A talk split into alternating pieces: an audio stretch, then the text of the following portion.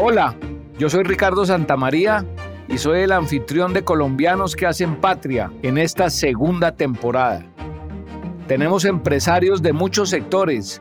Están en el campo agropecuario, restaurantes, confecciones, pioneros en sostenibilidad y mucho más. Con ellos profundizamos en estos temas y encontramos muchas respuestas que inspiran a los colombianos. Hoy tenemos con nosotros a Juliana Barreto. Juliana tiene una extensa hoja de vida y de servicios, pero voy a centrarme en algo importante. Es abogada javeriana, especialista en ventas, es mentora del sector emprendedor y fue una de los tiburones del primer Shark Tank que hubo en Colombia en 2017, uno de los jurados de este programa de televisión. Y hoy es anfitriona de un programa muy especial, Mi jefe es un niño se llama. Juliana hace parte de las 100 mujeres del Woman Economic Forum y es una respetada figura en el mundo de los emprendedores de Colombia. A ver, Ricardo. En la parte empresarial, en la empresa de mi familia, un fenómeno muy extraño estamos vendiendo un casi 40% más después de la pandemia. Ahí nos podemos dar cuenta que la gente ansiosa come más dulce y se vuelve más gorda, pero con, pues, con felicidad. No, mentira, no se vuelve más gorda, pero sí, eh, yo creo que pasaron muchos fenómenos de cocinar en casa, hacer ponques, hacer postres con los niños, eh, miles de cosas y sobre todo la gente sigue comiendo pues la gente del común sigue comiéndose un roscón o una miloja con una colombiana o una gaseosa en cualquier lugar de nuestro país.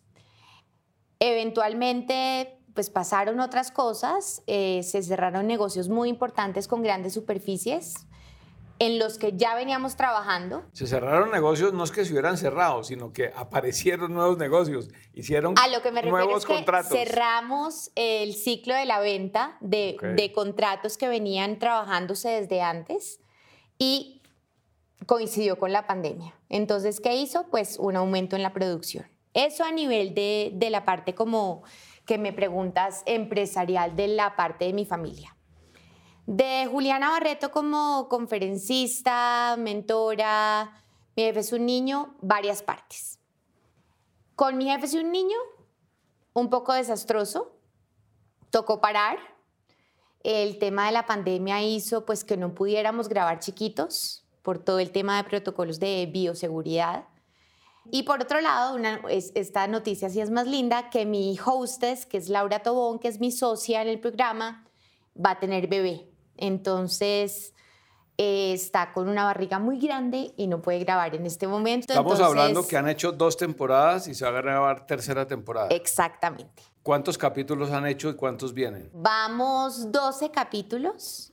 Y ahorita cuando Lau ya tenga al chiquito y cuando ya esté lista para grabar, yo creo que más o menos en el mes de marzo del año entrante, Vamos a tener una tercera temporada que viene entre 6 y 10 capítulos, depende cómo nos vaya. Este va a ser una temporada un poquito diferente porque no van a ser niños solamente emprendedores, sino niños emprendedores con condiciones de vulnerabilidad.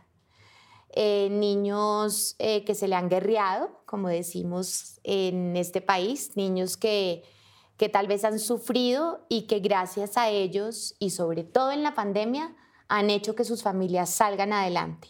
Entonces va a ser yo creo que una temporada muy bonita porque va a mostrar justamente el resultado que me estás diciendo de qué pasó después de mi jefe su niño. Entonces las, las noticias son como mezcladas entre buenas y malas. Y a nivel de Juliana como conferencista, panelista, al principio desastre, Casi todo virtual. No, casi me internan en una clínica de reposo. Yo no tenía ni idea cómo, cómo hacer una conferencia por estas plataformas de las que todos estos chiquitos son ya expertos.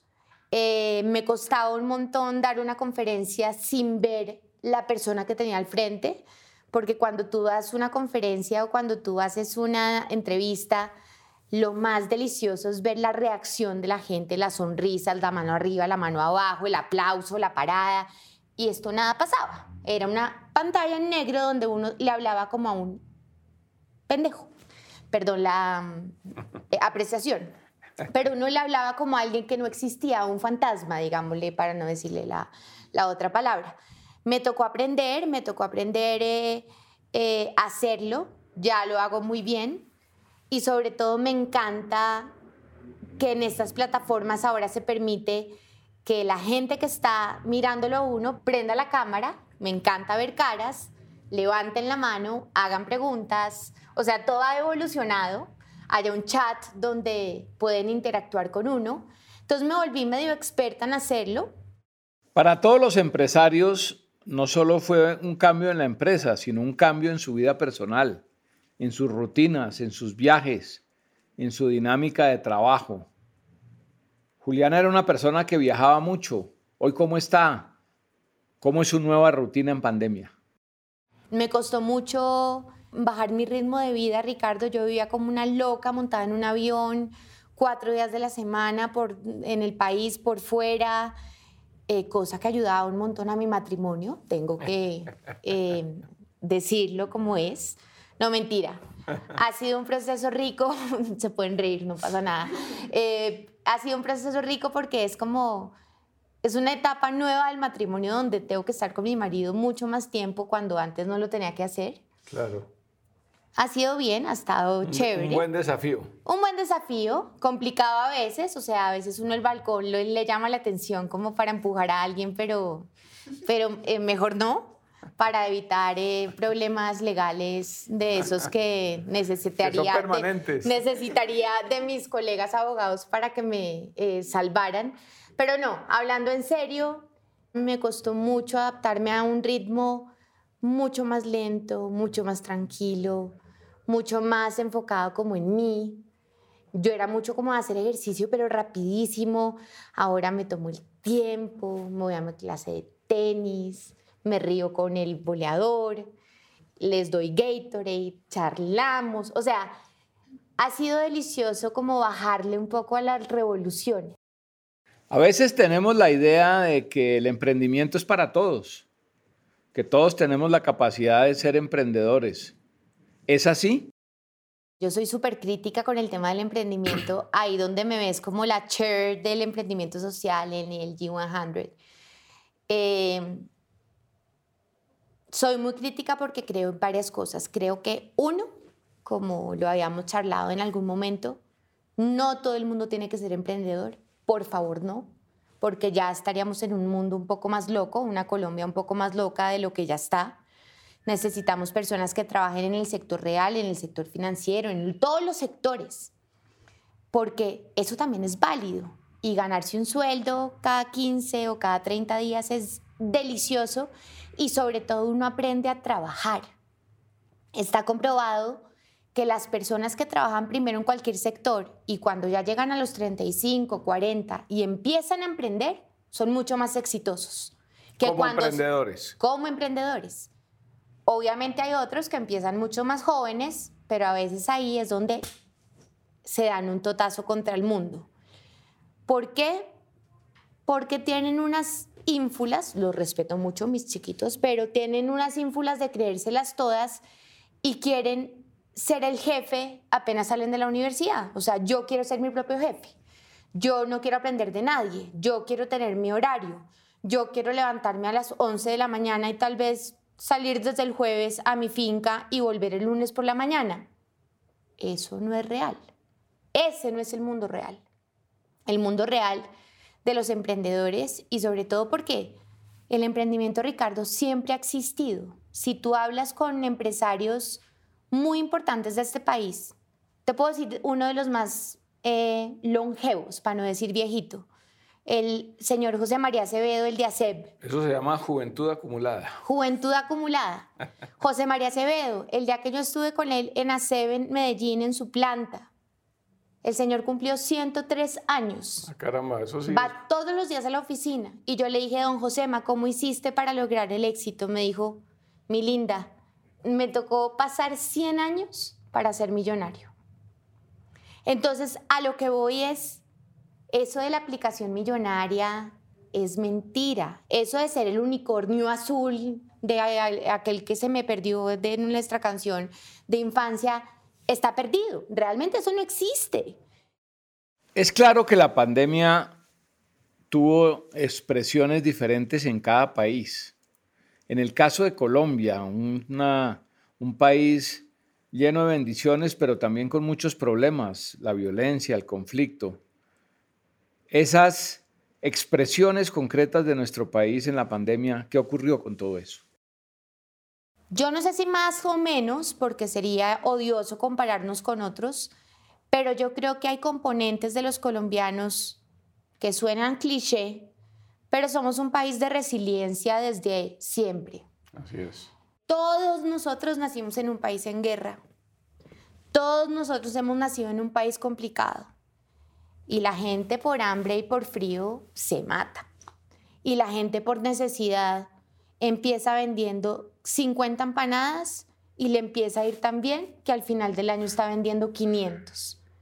Y primero está empleada ella sola y después emplea a la hermana, la tía, la suegra, la abuela. Y así es como funcionan las empresas de Colombia. Todas han empezado de la, de la misma manera. Mario Hernández, que está ahorita con todos estos temas polémicos, pero es que yo a él lo adoro porque me parece que él es una persona que te dice las cosas tan claras. Él, eh, tú, le, tú le dices cuál fue su maestría y dice quedarme huérfano a los 14 años. O sea, Mario tener Hernández, el empresario de los almacenes. De los almacenes de, marroquinería y todo. Él dice, yo me quedé huérfano a los 14 años y yo huí de la violencia de Santander. Entonces ahí es donde él dice, es que uno con un poquito de hambre y con un, un poquito de frío es cuando sale adelante. Y así muchos otros empresarios. Si tú ves almacenes de cadena, si tú ves eh, grandes superficies, antes tenían nombres de apellidos de gente, ya están comprados por otros más grandes, pero era la tienda del barrio que se empezó a crecer y crecer y crecer. A lo que voy con esto es, sin ser, o sea, sin dejar de tener en cuenta que el tema de ser profesional es muy importante, porque yo se los insisto, eso de yo no quiero estudiar y yo me voy a meter en unas clases de Harvard por internet y voy a hacer el duro en guarachas, eso es mentira. O sea, uno tiene que tener una, una formación real viniendo a una, una, universidad como esta, teniendo clases, sentándose con el otro. Pero lo que voy es, por ejemplo, Mario Hernández dice, él no tiene ningún título. El título, ¿cuál está? En su cabeza. es un profesional. la experiencia. Es un profesional que es como si tuviera 700 diplomas, pero porque la experiencia de sus 80 años lo ha logrado. Entonces, lo que yo insisto con el tema del emprendimiento, ya para cerrar la idea, porque perdón que me extiendo, es que si uno quiere ser el emprendedor, uno tiene que ser de los mejores. Y para uno ser de los mejores tiene que ser disciplinado, constante, levantarse temprano, ser juicioso, hacer las cosas bien desde el principio, meterse en la Cámara de Comercio para registrarse, mirar el tema legal como es, pagar a los empleados cuando es. No de eso de yo contrato y como es mi mejor amigo yo le pago cuando pueda y, y menos de lo que se gana un mínimo. No, señor se hacen las cosas bien desde el principio, porque el que empieza mal, después cuando tenga que ordenar todo, se va a meter en un problema muy, muy tremendo. Todos entendemos que las crisis, las tormentas, los revolcones pueden convertirse en oportunidades, pero pasar del pensamiento a la acción es difícil. ¿Cómo es ese momento para decir, yo voy a aprovechar este momento? y lo voy a aprovechar para cambiar y para ser mejor. ¿Es posible? Yo creo que algo muy importante es el tema de la virtualidad de los marketplaces y ver que hay otros canales de distribución diferentes a los tradicionales. Y que así sea una empresa que tiene 38 años y que vendían repartiendo en un camión o haciendo llamadas para repartir TAT, de pronto abrir una página web y hacer un marketplace ha sido un súper cambio. O sea, parte de ese crecimiento que tú dijiste... El tema de la virtualidad. Del 40%. Es parte de tiene que abrir nuevos canales de distribución. De distribución, virtuales. No solamente virtuales, y de ah, pronto una fuerza de ventas más poderosa. Con la ayuda tecnológica. Pero la ayuda tecnológica tiene que ser. Y todos mis vendedores ahora tienen un aparatico donde van anotando los pedidos y van anotando el pedido que viene en tres días y el, y el que viene en tres días. Entonces es más fácil como toda la programación, la sistematización de la empresa como tal. Eso es algo bueno. ¿Y cuál era la otra? ¿Qué me pasó a mí? Sí, en la empresa, pero todavía quedémonos en la empresa un minuto antes de pasar a tu actividad personal o profesional aparte de la empresa, ¿hay más conciencia del empresario respecto de temas como el medio ambiente, temas como hacer las cosas bien con los empleados? ¿Sabes que hay... ¿Estamos en un escenario de mayor conciencia empresarial post pandemia? Yo creo que yo soy una defensora de los recursos humanos desde siempre, por algo soy especialista en recursos humanos porque creo que es el activo más importante que tiene una organización. Y les cuento una infidencia, pero mi papá tuvo COVID y casi se muere. Y además tuvo COVID no solamente él, sino mi mamá, que es discapacitada hace 16 años, el chofer, las dos enfermeras y la empleada, todos al tiempo. Ah, caramba. O sea, un momento de un punto de inflexión donde yo dije... ¿Se acabó esto? Puede que esto se vaya de lo que sabemos para el estanco. ¿Qué hizo eso o qué logró como conciencia? Uno, darse cuenta, y que yo soy la defensora máxima, que lo primero en la vida de cualquier ser humano es las personas que ama y su familia. Si usted está enfermo, si su mamá está enferma, si su mamá está con COVID, se está muriendo, váyase a donde su mamá. Usted no tiene que estar acá haciendo arequipe. No le corresponde. Hay otro que lo puede reemplazar. Usted no es imprescindible. Su papel ahorita es estar con su familia y su mamá. Punto. Y eso es una cosa que yo creo que la gente como, como empresarios tuvo que aprender. Y por otro lado, sí, el tema de, de, es que yo no, es que es más raro si uno supiera como la fecha de caducidad, como decía ahorita, pero yo creo que uno se vuelve como, como mejor persona, como, como que algo le, le, le cambia a uno el chip. Sin duda. Eh, yo soy una convencida que si uno obra bien, y siempre lo he dicho, desde antes de la pandemia y desde siempre, si uno obra bien y si uno es buena papa, como digo yo, las vainas salen bien. Tarde o temprano. Y asimismo existe el karma. Como dice mi sobrina, existe la karma, Tayú. La karma. Porque la, karma, como dice mi sobrina, le pasa al muchachito que es cansón con el otro hasta que lo castigan y le quitan el, iPad tres semanas. Y asimismo, si uno es bueno, yo creo que las cosas salen bien. Y si uno es buen empleador, las cosas salen bien. Y si uno es mal empleador, las cosas no salen tan bien. Porque la gente no te responde. En cambio, cuando tú eres buen empleador, la gente se mata por ti. Y cuando mi papá, don Francisco, don Pacho, que lo ama, todo el mundo en la fábrica estuvo con COVID, yo creo que todo el mundo trabajó el triple para salvar la empresa y como una forma de gratitud y de, y sí, de, de gratitud y de decir, no podemos dejar a este tipo solo después de que nos ha dado tanto durante tanto tiempo. O sea, me pongo un poquito sentimental, pero es así. Entonces, y así es como pasa en la vida. Los puntos de, inflexión, que yo siempre lo hablo en, mis conferencias y cosas, son esos como sacudones que te da la vida y te dice, Ricardo, ojo, muévase. Y si no lo has tenido, te va a pasar. Así es. En algún momento. Si dicen, no, es que a mí nunca me ha pasado nada, les va a pasar, mis amores, les va a pasar en algún momento. Y es ahí donde uno tiene que decir, ¿o qué hago? ¿O me echo a la pena o me pongo los tenis y corro esta milla extra.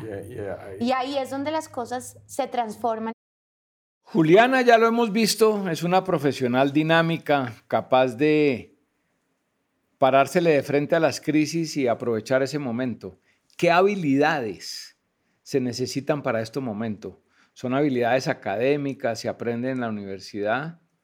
¿Dónde está este conocimiento?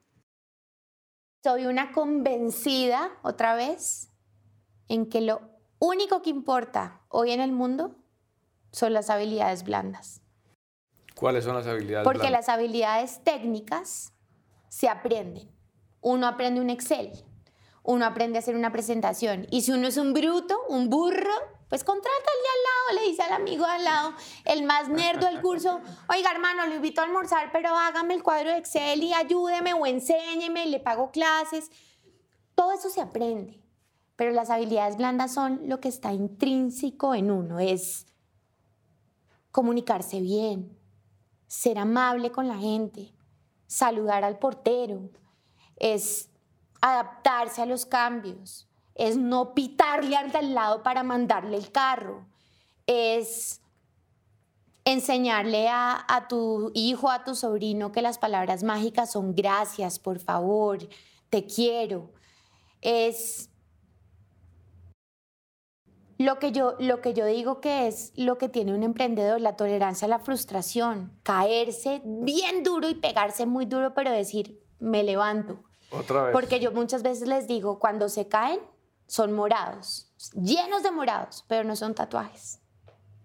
Los tatuajes se pueden quitar ahora, sí, pero con un proceso dolorosísimo. No son y permanentes. carísimo. Y carísimo. O sea, los bobitos que se hacen los tatuajes, como unos que oí hace un ratico que se, se iban a hacer por ahí, cuando se arrepientan y ya no digan te amo Pablo, sino te amo Pabli, eh, Pedro, y se lo tengan que borrar, les va a doler.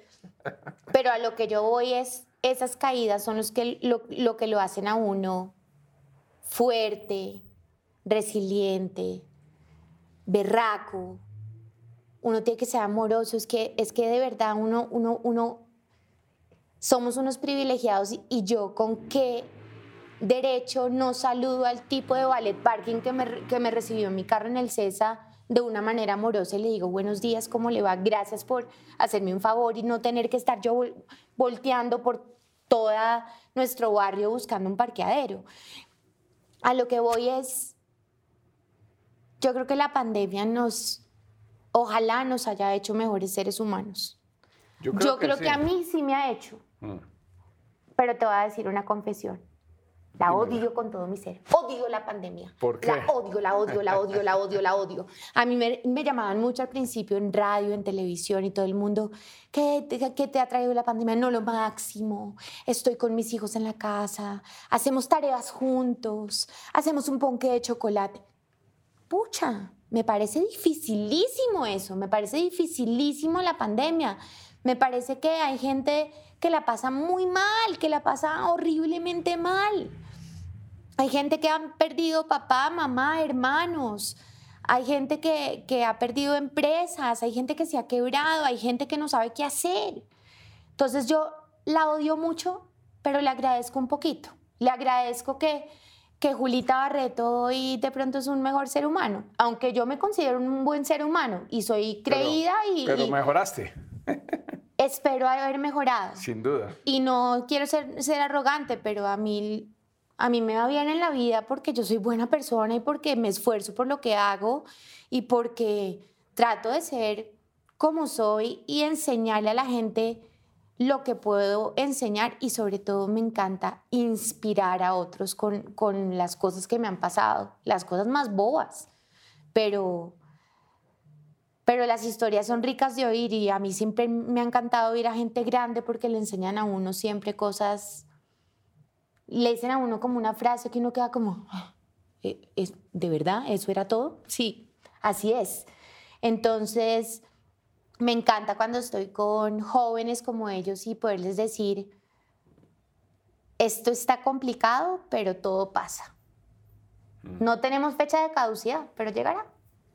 Y si se vuelve endemia, pues viviremos con tapabocas el resto de la vida y habrá unos más cool que otros y ya tendrán otro material para que uno no se ahogue y en el avión podrá haber una, una cosita para que uno no, no, no esté desesperado. O sea, to- la gente se adapta a todo, la gente se adapta a todo. Si, si los bebés, es que yo veo mis sobrinas, Ricardo de tres años, que no se quitan ese pinche tapabocas, perdón, ese, ese pa- tapabocas para nada, y que yo el otro día cogí un poquito de una cuchara y la probé, y le iba a dar y me dice, ya chupaste la cuchara, ya no me puedes dar. Tres años, yo, lo estás haciendo muy bien. O sea, lo estás haciendo bien. Entonces, la vida es como rara, pero, pero yo creo que es parte de... Estas charlas son ricas porque, porque uno se da cuenta que en medio de todo vamos como en la mitad, pero vamos, mejorando, vamos bien. ¿Qué nuevos contenidos incorporaste tú a tus charlas? A propósito de todo esto que estamos hablando. ¿Cambiaron sustancialmente? Hablo mucho de liderazgo porque creo que el liderazgo conlleva mucho de tema de habilidades blandas. Hablo mucho de liderazgo y género. ¿Cómo es lo de liderazgo y género?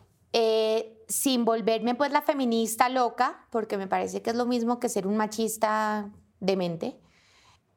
Me gusta que las niñas y que las mujeres y que las jóvenes se den cuenta que independientemente del camino que escojan, siempre y cuando sea totalmente consciente, son capaces de cualquier cosa. A mí la gente me dice, claro, pues como usted no es mamá, pues, facilísimo, por eso le va tan bien. Mentira, yo no me he ganado esto gratis.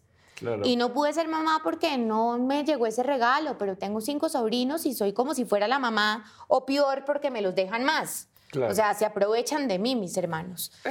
Pero sí a las mujeres decirles como, hey, créanse el cuento, es que, pucha, ustedes pueden lograr lo que quieran. Las mujeres son capaces de, está comprobado por temas hasta como de genes. Las mujeres desde que nacieron, nacieron para cuidar la platica del hogar.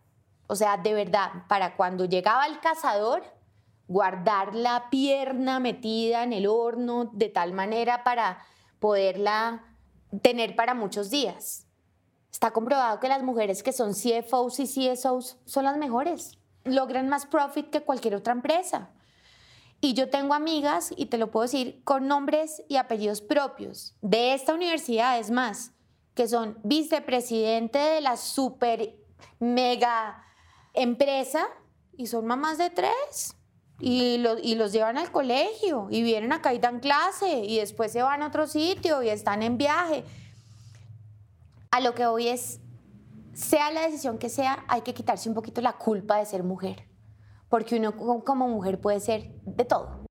Entonces, como ahora estoy en el G100, me, he tenido que instruir un poco en el tema porque yo no, no era como tan fanática, pero me he dado cuenta de, digamos, de las habilidades blandas otra vez que tienen las mujeres. Las mujeres logran objetivos, ¿sabes cómo lo hacen? Uniendo, pensando más en las personas que en el mismo objetivo, pensando en las facultades que tiene la gente. ¿Por qué crees que logran hacer un shower de un bebé en una hora cuando se les olvidó que la secretaria va a tener un bebé y, escuchan, el shower, corran, váyanse para allá, compren el regalo y en 10 minutos la fiesta está como si hubiera estado planeada hace un mes y medio. Claro. Y las mujeres logramos cosas muy, muy, muy únicas de ser, siendo mujeres. No quiero solamente hablar de un género o del otro, porque además hay otra cosa que yo digo, que soy una fanática de los grupos que son heterogéneos donde hay hombres, mujeres, jóvenes, grandes, viejos, gays, he, she, it, el otro, el LGBT, WR, HK. Todo porque me parece que son los que más, más aportes dejan en una sociedad y sobre todo ahora. Y el que no crea en eso ahora es un burro con orejas. Así es porque, porque pues está como viviendo en un mundo que ya no existe. Pero yo empecé a darme cuenta, vuelvo a repetir, el tema de las habilidades blandas. Y las habilidades blandas más genuinas están en los niños, porque los niños son como son. Y sobre todo tienen una cosa divina y es que si se equivocan, les importa un pepino y siguen adelante y vuelven a armar el Lego. O sea, el Lego se cayó. Sí, hay un momento de frustración de, ay, no, llevaba tres días haciéndolo y la mamá le dice, mi amor, volvamos a empezar. Y me di cuenta que todos estos chiquitos tenían algo en común. Uno, un emprendimiento con propósito ¿A qué me refiero con propósito? No es un emprendimiento para comprar chicles el fin de semana, no. El propósito, por ejemplo, de Ana Sofía de Cali era comprarse unos patines profesionales para poder ser mejor patinadora y porque si es mejor patinadora la van a becar en Cuba y va a poder estudiar ingeniería, ¿sabes? Y eso lo pensaba ella a los 11 años. Caramba. Y había otro que decía, yo con esta plata, yo quisiera ser una fundación, una niña que programa, programa y da clases a otros. Programa en computador, lo que uno no sabe, el punto Y, no sé qué. Y la chiquita decía, yo tengo una, una, una condición en mi piel que es muy difícil, es como una enfermedad huérfana. Y yo quiero con la plata que yo me gane empezar una fundación para niños con mi condición que no puedan pagar. O sea, tenían un propósito divino detrás y había otra cosa, que siempre había un adulto o papá o mamá ayudando a ese propósito. Por eso se llama Mi jefe es un niño, porque la mamá decía, no, me tocó renunciar porque María Antonia se volvió pues la empresaria y yo haciendo facturas hasta las 11 de la noche me tocó medio tiempo y medio tiempo con María Antonia. Entonces, por eso fue la población y ha sido una experiencia Mira, de las más lindas yo digo que es mi proyecto con sentido, de consentir y con sentido, el, más, el que más sentido tiene. Y yo creo que por ese proyecto yo me gané la postulación del G100 de emprendimiento social, porque ahí se muestra perfectamente cómo un chiquito, independientemente de su condición social, independientemente de dónde viva, con quién viva, si está en esas condiciones, ese chiquito la va a sacar del estadio, así cuando así sea grande y no sea emprendedor, porque ya va a tener unas habilidades que le van a hacer ser el VP de tecnología de la multinacional más grande del mundo, porque ya, ya está trabajando en eso. Y son técnicas que uno tiene que aprender desde que es chiquito. Fíjate los japoneses.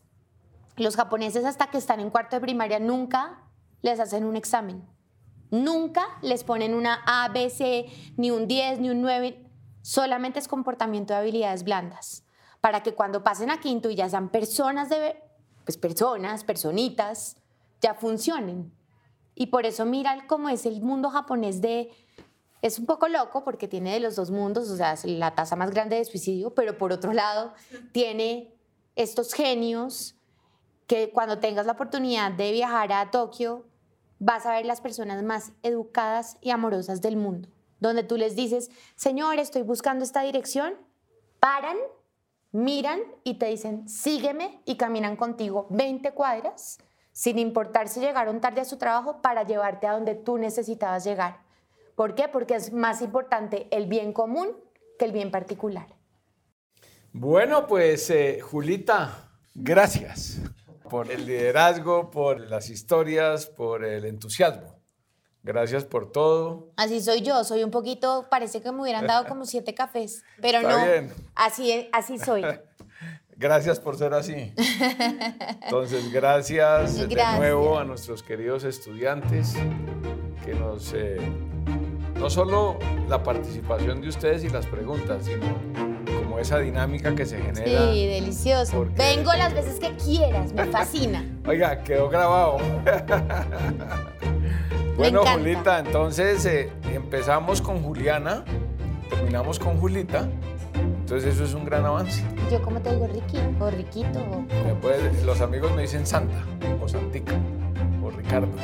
Santa María. Santa María. Más, más, más, guapo. Santa María. Bueno, a todos ustedes gracias por este espacio, a Julita, a los estudiantes. A ustedes gracias.